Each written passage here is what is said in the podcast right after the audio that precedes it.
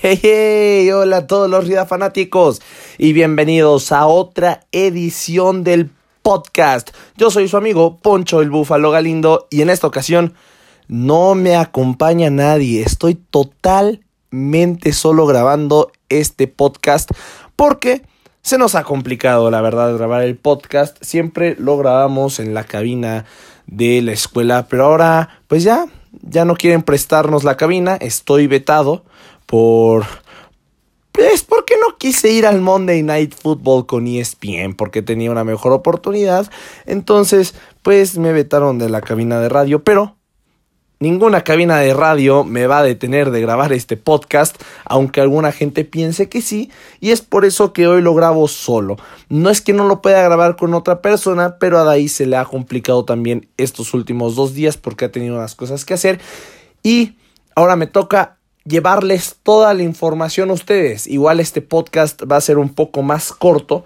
Eh, por la misma razón, porque no tenemos a Daí, no vamos a tener su opinión, pero no importa, comenzamos con la información porque ¿qué nos dejó el partido de la NFL en México?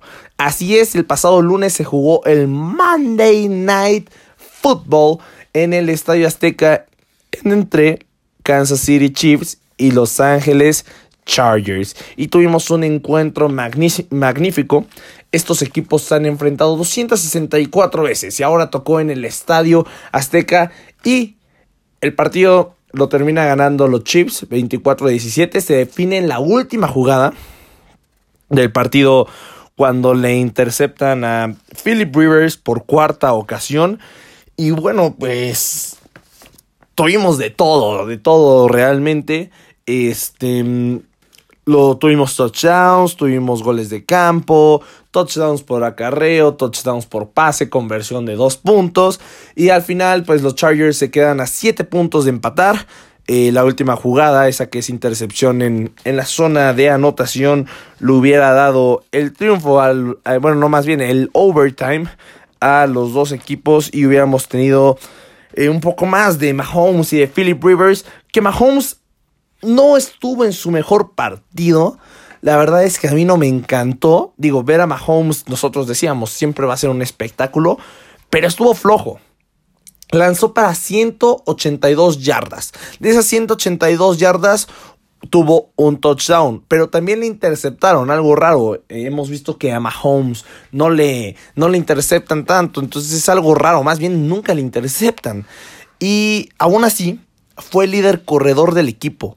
Corrió, hizo, tuvo cinco intentos y corrió para 59 yardas. Más que los dos Williams y que este McCoy. Eh, McCoy tuvo 35, no, 29 yardas, un touchdown. Y este Damian Williams tuvo 7 eh, yardas en 4 intentos. Y el otro Williams tuvo 35 yardas y también un touchdown. Esas fueron las anotaciones de 6 puntos para, eh, para los Chiefs. Y bueno, que vamos a hablar del otro lado, ¿no? Del otro lado, eh, la anotación viene de Allen, el receptor de Philip Rivers. Eh, fue en un eco touchdown y la conversión de dos puntos fue con Henry, con este, mm, con su ala cerrada, Henry. Pero el partido de Philip Rivers si hablamos de yardaje, no está mal. 353 yardas. Un touchdown, pues para haber lanzado 353 yardas, pues sí es poco. Pero lo increíble aquí es que tuvo cuatro intercepciones. Matthew le interceptó, Nadie le interceptó, Fenton le interceptó y Sorensen le intercepta en la última jugada del partido en la línea de anotación. Se acaba, ganan los Chiefs, fiesta para todos, pero en realidad lo de Rivers es penoso, ¿no? O sea, que tengas cuatro intercepciones y aparte un fumble, que al final lo recuperó tu equipo, pero también es un fumble, no habla muy bien. Ahora, Philip Rivers no es que sea un mal coreback. Este, ha habido corebacks que no han ganado Super Bowls, como Dan Marino, quien es el coreback que más victorias tiene sin haber ganado un Super Bowl. En 1985 Dan Marino llegó, pero lo perdió ante los 49ers. Y Philip Rivers en esa lista de corebacks con más partidos ganados sin haber ganado un Super Bowl es el tercero con 222. Eso nos habla de que por más que no haya podido haber ganado algo grande, también pues su equipo no, no ha sido el mejor en estos años que él ha jugado fútbol americano. Siempre ha habido equipos más poderosos. También estamos en esta dinastía de los Patriotas. Los Broncos tuvieron buenos años en la americana. Seattle en la nacional también tuvo años buenos, llegando a dos Super Bowls. Pero bueno, vamos a enfocarnos más en la americana porque es en la que él tiene que llegar al Super Bowl, que nunca, tampoco nunca ha llegado. Entonces, pues hemos tenido a los Pats, a los Broncos, a los Ravens y por eso tal vez se le ha negado. Pero la veteranía ya le pesa a Philip Rivers, quien tiene 14 victorias ante Kansas City y también 14 derrotas. Y en todos los partidos ha tenido mínimo un pase de anotación o le han interceptado. En este caso tuvo las dos, tuvo cuatro intercepciones, un pase de anotación. Pero yo sigo pensando que tal vez ya es la hora de que Philip Rivers se deba retirar Aquí me encantaría tener el comentario de Dai. No, no lo tenemos, lamentablemente. Espero que la próxima semana eh, podamos tener un comentario, ¿no? Del partido de México. Un pequeño, pequeño comentario de Dai, este, para que pues para completar este podcast, ¿no? Su, su opinión siempre, siempre es buena, siempre es válida. Hoy discutíamos porque él piensa que el señor Tom Brady no es el mejor coreback de la historia. Yo pienso que sí. Pero pues aún así, ¿no? Siempre va a haber opiniones distintas. Yo respeto la suya, él respeta la mía y siento que, que sí. ¿Qué, le faltó también a Kansas? Bueno, Tyreek Hill se lastimó en el primer cuarto y sabemos que este es el receptor más preciado a la ofensiva de Kansas City. Entonces, este mm, Patrick Mahomes se tuvo que arreglar las cosas con este Travis Kelsey, su tight end, y Tyreek Hill, por más que este, eh, salió del campo, bueno, salió de, del campo, no me refiero a que estaba jugando, sino de que se salió literalmente a los vestidores, luego regresó, pero ya no volvió a entrar. Y le lanzaron, Patrick Mahomes le lanzó en dos ocasiones y ninguna fue completo, no regresó. Eh, muchas gracias, Hill. Perdí en el fantasy. Ah, no es cierto. O sea, sí perdí en el fantasy porque Tyreek Hill mm, tuvo cero puntos, pero pues obviamente sabemos que la salud de un jugador es súper importante. Ahora, ¿qué nos dejó la NFL en México. Claro, esto es opinión personal. Eh, si ustedes también tienen algo que agregar, déjenlo en nuestras redes sociales. Acuérdense que estamos en Twitter como arroba sportsrida, en Instagram como Rida Sports y en Facebook también como Rida Sports. ¿Qué nos dejó la NFL? Bueno, los Chiefs siguen ganando porque anotan más puntos. Eso es lo primero que tenemos que saber que nos dejó la NFL. Hablamos también del juego. En esta ocasión, su defensiva lo salvó.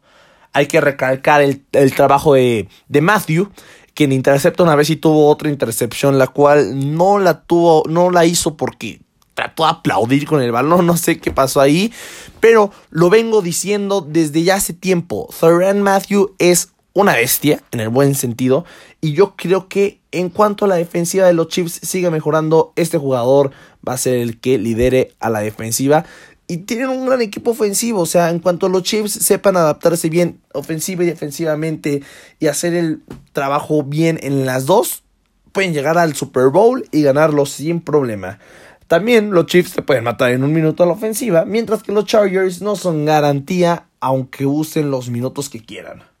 ¿Qué otra cosa tenemos que recalcar? Los Chiefs necesitan regresar a México. Necesitamos ver a Mahomes en un mejor partido al parecer a los Chiefs les gustó México, a Mahomes le gustó México. Eh, la gente adoró a Mahomes y a los Chiefs, aunque sí había gente de los Chargers. Y los Chiefs deben regresar a México. ¿Qué más?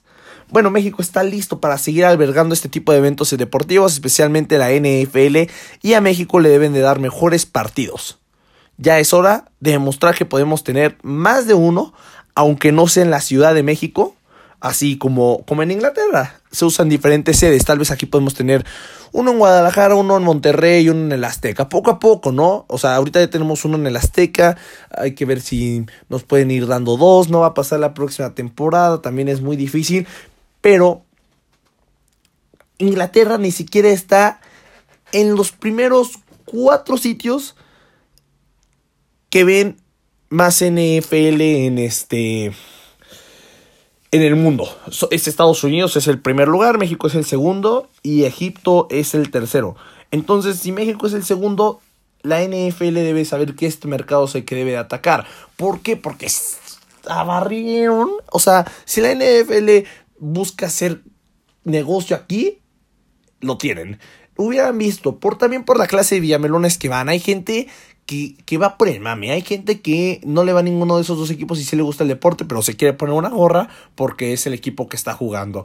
Entonces, arrasaron con las tiendas, con todo lo que había. Fue un espectáculo. La fiesta fue magnífica. México está listo para albergar más partidos de la NFL y también de mejor calidad. Y no estoy diciendo que un Chiefs Chargers sea de mala calidad, de hecho es un partido divisional, es bastante interesante. Simplemente creo que si en México el equipo más famoso ya son los Pats, que ya vinieron, pues también nos pueden mandar a, los, a otros equipos que adora el pueblo mexicano, como son los Steelers o los Cowboys, ¿no? México ya está listo para eso y bueno, la fiesta parecía casi perfecta. El Estadio Azteca tuvo a 76.252 aficionados. Es la vez que menos aficionados han ingresado a un partido de NFL en México. Se quedaron a poco de, de empatar con el partido del 2016 entre los Texans y los Raiders. Este, pero pues no, este fue el que menos. Pero aún así es buen, buen número de aficionados. Le habían le podrían haber cabido unos mil más aproximadamente. Aún así yo creo que es un buen número de aficionados para que estos dos equipos no sean los que más destacan en México.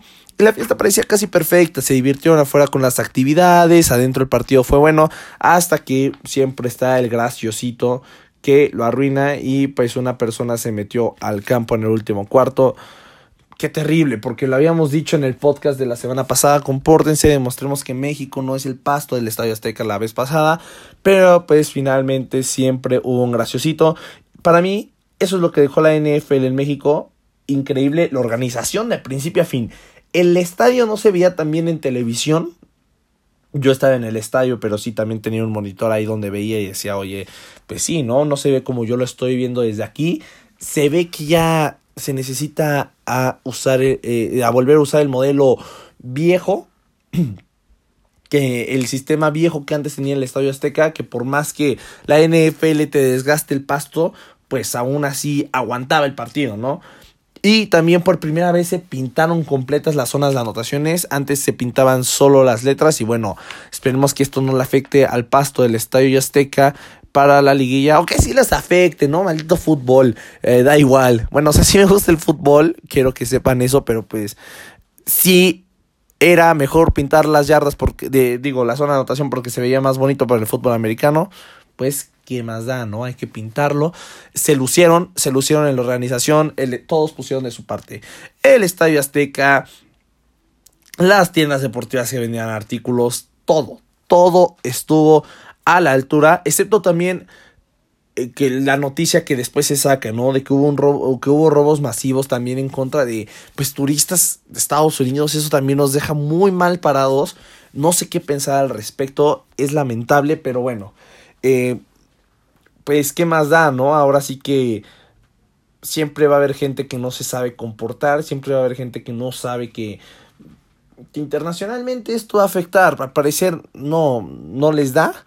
Pero pues ni modo, eh, hay que seguir viendo qué, qué sigue para México en la NFL. Y bueno, ahora vamos con los resultados de la semana número 11 en la NFL. Todo empezó el jueves cuando los Browns le ganaron 21-7 a los Steelers. Y lo más destacado no fue lo que ocurrió en el terreno de juego, sino lo que ocurrió cuando hubo golpizas, hubo suspendidos, le dieron a Rudolph con el casco. Eh, o sea, si ese golpe le conectaba bien podría haber sido catastrófico. Pero bueno, los Browns ganaron el favorito de ahí para llegar al Super Bowl.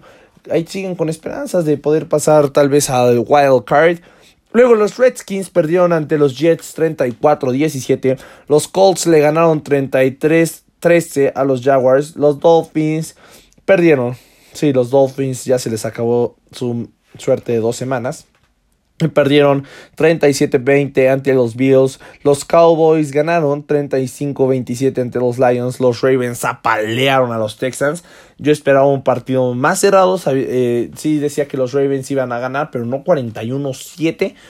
Luego los Falcons siguieron sorprendiendo a propios y extraños y ganaron 29-3 ante las Panteras de Carolina. Sí, un partido bastante malo de Carolina que pues no, no, no fue el mejor partido de Christian McCaffrey, aunque corrió bastante. Aún así, este, pues, bueno, las Panteras perdieron.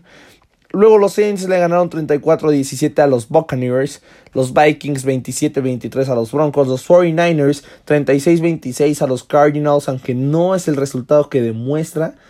El partido fue totalmente diferente a lo que dice el resultado.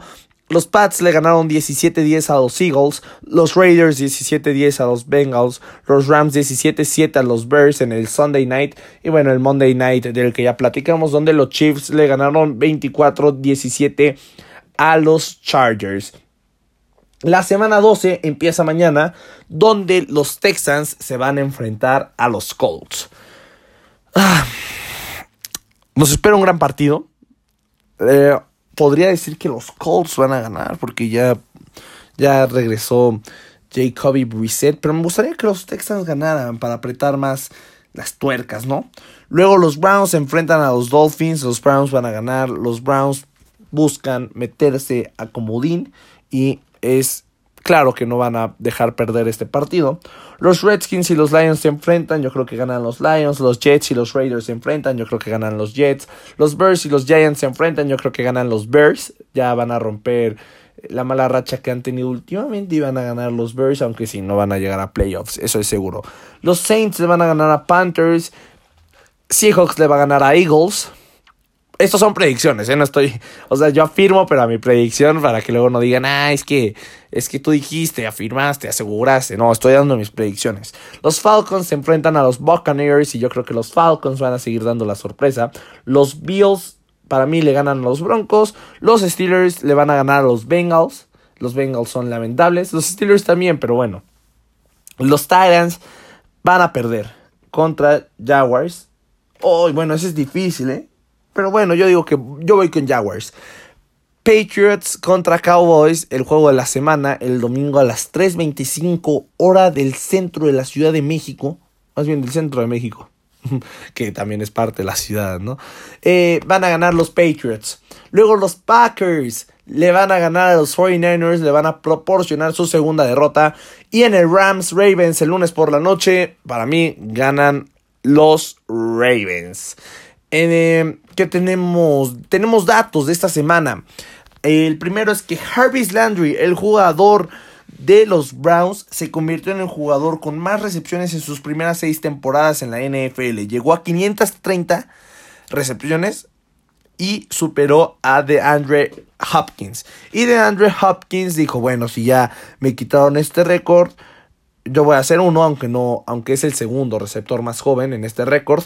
Con 27 años, 5 meses y 11 días, de Andre Hopkins se convirtió en el segundo receptor más joven en alcanzar las 600 recepciones. Estamos muy, hablando que es muy cerca de estos números, ¿no? 530 de este Harvey Landry en 6 temporadas y de Andre Hopkins llega a 600 en 7 temporadas si no me equivoco, ¿no? Yo creo que sería lo lógico.